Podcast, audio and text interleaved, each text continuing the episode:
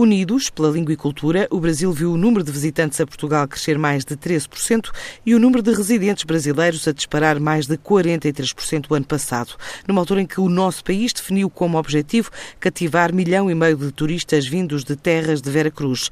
Para Igor Rezende, o conselheiro comercial da Embaixada Brasileira em Lisboa, foi a boleia dos investimentos imobiliários que determinou boa parte do novo perfil de imigrantes em Portugal. Há uma mudança, em parte, do perfil histórico de imigração do Brasil para cá. É, em outras épocas, esse perfil era mais caracterizado por uma migração que buscava oportunidades econômicas, buscava melhores empregos, às vezes uma taxa de câmbio favorável para fazer poupança. Hoje em dia, continua a existir esse tipo de imigração, mas existe um outro perfil que está muito mais evidente, que é o do brasileiro que conhece Portugal, gosta de Portugal, pensa em se aposentar e ficar por aqui, faz investimentos no mercado imobiliário e temos um pouco uma combinação disso. Acho que existem diferentes experiências, né? Acho que uma grande parte dos brasileiros que vêm para cá com o intuito de ficar na Europa ficam aqui mesmo, né? A comunidade brasileira em Portugal é uma das mais expressivas. Então eu acho que só uma porta para a Europa, Portugal não é para essas pessoas, né? Mas é claro que estar aqui é, gera oportunidades que são também no âmbito europeu, né?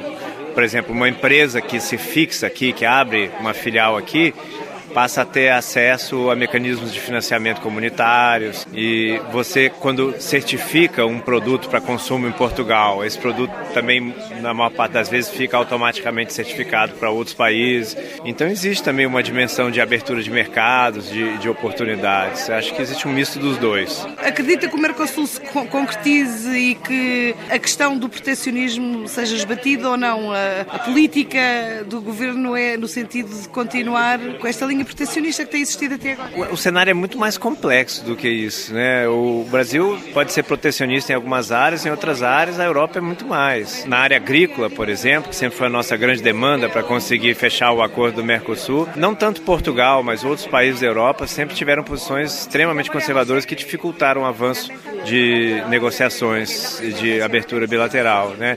Acredito que nesse momento nós tenhamos conseguido superar um pouco esse desafio, conseguimos fechar um acordo e agora resta implementar. Né? É, é papel, sobretudo, dos parlamentos ratificar esses acordos. É difícil prever. Eu acho que no Brasil é um processo mais simples, talvez, do que na Europa, porque aqui são muitos parlamentos diferentes, e talvez aqui possa demorar um pouco mais do que lá. Né? Esse tipo de acordo busca equilíbrio em termos de aberturas é, tarifárias, né? São políticas de preferência tarifária. Não é pouco, não é pouco, porque o preço é uma das variáveis fundamentais do comércio. Mas não é só, tem também mecanismos de procedimento, de certificação, de normatização de barreiras não tarifárias. Né? Então eu acho que é um acordo muito profundo que poderá ter é, uma influência positiva de longo prazo sobre o comércio bilateral, mas que demora para ser implementado e demora também para que os efeitos se façam sentir, porque são cadeias de produção e de exportação que precisam também de tempo para planejar novos investimentos, novas perspectivas de ocupação de mercado. São processos de médio para longo prazo, eu diria, muito mais do que processos de curto prazo. Declarações durante a última missão empresarial da Casa da América Latina à região de Viseu,